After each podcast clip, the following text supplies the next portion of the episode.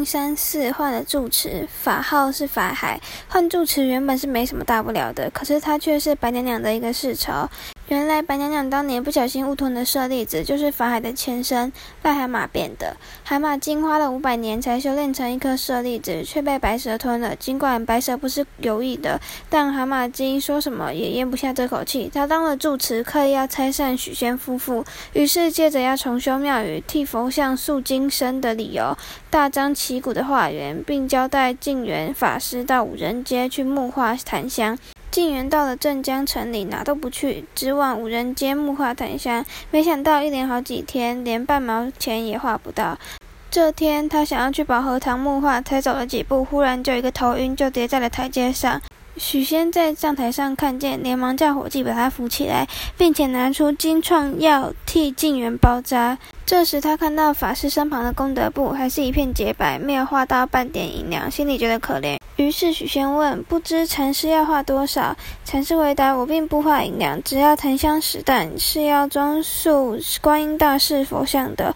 我还以为是多少呢，原来只是要檀香。镇江人也真吝啬，连庙堂这点小小的油香都做不到。来，我帮你写上檀香一担。”伙计说：“替公园不开画，只写一档，这样太寒酸了吧？”巨人从旁念了一声阿弥陀佛，并说：“令蒙施主施布保佑贵府将来出状元。”许仙一听得很高兴，盼个儿子已经盼好久了。现在法师开金口，想必不久可以如愿以偿。而且娘娘平时也很敬重观音菩萨，捐个檀香应该不成问题。于是大笔一挥，写上姓氏许仙与白氏同住檀香时代。伙计一看，高兴地说：“太好了，这么一写，连我们伙计也有光彩了。”净元拿了功德簿说：“多谢施主，施主乐善好施，我佛一定保佑您心想事成。”许仙一时兴起，开了净元的化缘簿。和尚离去后，想起娘娘平日嘱咐不可和僧侣来往，现在写了这么多檀香，该如何是好？想到这里，不仅愁容满面，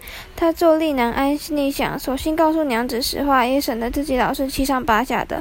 走入内厅，娘娘笑着迎上来说：“店里的事都忙完了。”许仙急忙回答了一声：“是。”刚刚在外面就打算好了，可是，一看到娘娘，他却不知从何说起，只在那里搔首弄鼻，走来走去。娘娘看他神色不对，小心翼翼地说：“出了什么事？说出来，也许为妻的可以帮忙想想办法哦。”许仙犹豫了一下，才吞吞吐吐地把静园画坛的事说出来。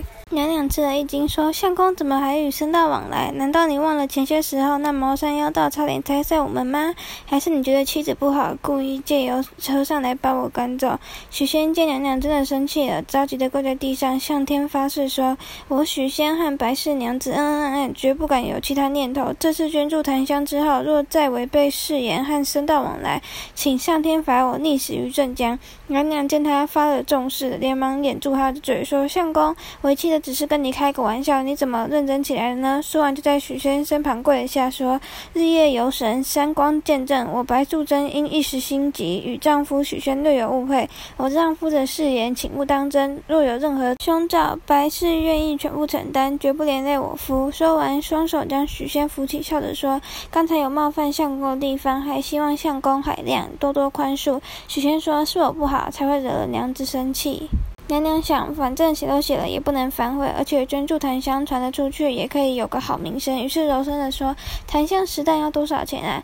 许仙略算了一下，说：“大约三百两吧。”娘娘有心讨好，便说：“既然要捐助，索性捐出五百两，把菩萨金身和莲座也一并做了。”许仙高兴极了，一把抱住娘子，在她耳边轻轻地说：“那法师还说要请菩萨保佑我们生个状元儿子呢。”娘娘白了他一眼，也不禁笑起来。她觉得此时此刻自己是天底下最幸福的女人。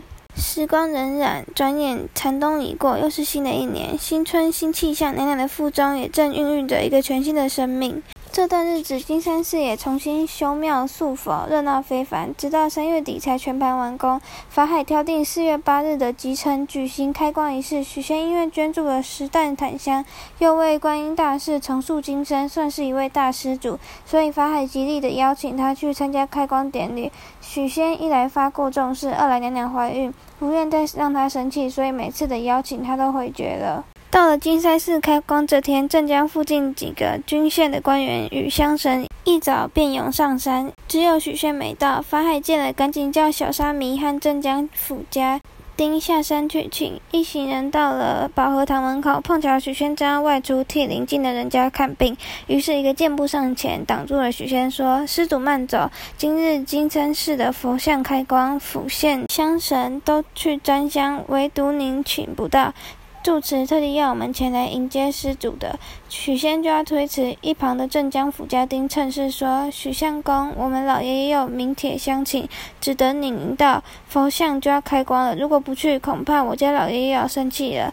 还是劳您的驾，走一遭吧。”许仙心想：这次我一个人独自捐助檀香，是多么光彩的事！何况娘娘还答应要重塑菩萨的金身，这么多人来请，如果不去，人家还以为我端架子呢。万一惹恼了县太爷，恐怕日后日子不好过啦。反正去一下就回来了，应该没什么要紧的。于是便对众人说：“那么我到殿中关照一声，就和你们一起去。”他回头悄悄地嘱咐伙计说：“万一待会娘子或小青问起，就说我在隔壁下棋，不要说我到金山寺了。”交代完毕，许仙便随着他们渡江来到了金山。一到山脚，远远看见新修的牌楼，雄伟的矗立着，在灿烂的阳光下显得十分耀眼。到了寺院，到处金碧辉煌。焕然一新，重修的金山寺果然是气宇轩然，不同凡响啊！许仙一进门，法海禅师赶紧迎上来，他拉着他的手向官绅们介绍，大家都起立鼓掌。许仙有些不好意思，与官绅们客套了一会。法海对许仙说：“多蒙许施主慷慨解囊，本院才能完成重修寺院的盛事，真是莫大的功德啊！”许仙与法海初次会面，看他红光满面，态度和蔼，度人度世不煞心，很是崇拜，忙说。久仰禅师德高望重，今日得以亲诸法眼，真是三生有幸。法海笑呵呵的，一面向他介绍寺里的各项设施，一面偷偷观察。这许仙脸上果真有妖气，而且印堂略黑，看来妖怪缠身起码有一年了。这时有个小沙弥走来，向法海报告。即成到了，法海上台主持开光法会，并请许仙烧了头香，其余众人则一班次分别沾香。典礼进行完毕，众人纷纷告辞。许仙也想起身离去，法海忙说：“施主请留步，老僧想跟你谈谈。”许仙还想走，被法海用力一握，竟然无法挣开，只好跟他到清净禅室坐下。法海也不客套，直接就说：“施主面露妖纹，铁定是被妖怪迷住了，只有早日除妖斩魔，才可以保住性命，不要破坏我们。”夫妻感情，上回有个道士也这么说，害得娘子好几天都不理我。你们这些出家人专心修炼就好，不要再管成闲事了。许仙就这样子说，法海摇摇头说：“施主太痴迷了。如果我把白素贞和你成婚后的种种风波都说出来，你信不信？”于是法海将娘娘的修炼因果以及许仙相识后的种种旧事如数家珍的说了一遍。许仙听了，铁青着脸，久久说不出话来。法海知道他动摇了，紧接着说：“我是念在施主颇有善良，才加以点化。”话只要施主立志与双妖断绝往来，跟我潜心修道，包准你能福慧双修，正成正果。许仙满脸哀戚，缓缓地说：“禅师美意，弟子不敢不从。只是夫妻情深，一旦分离，生不如死。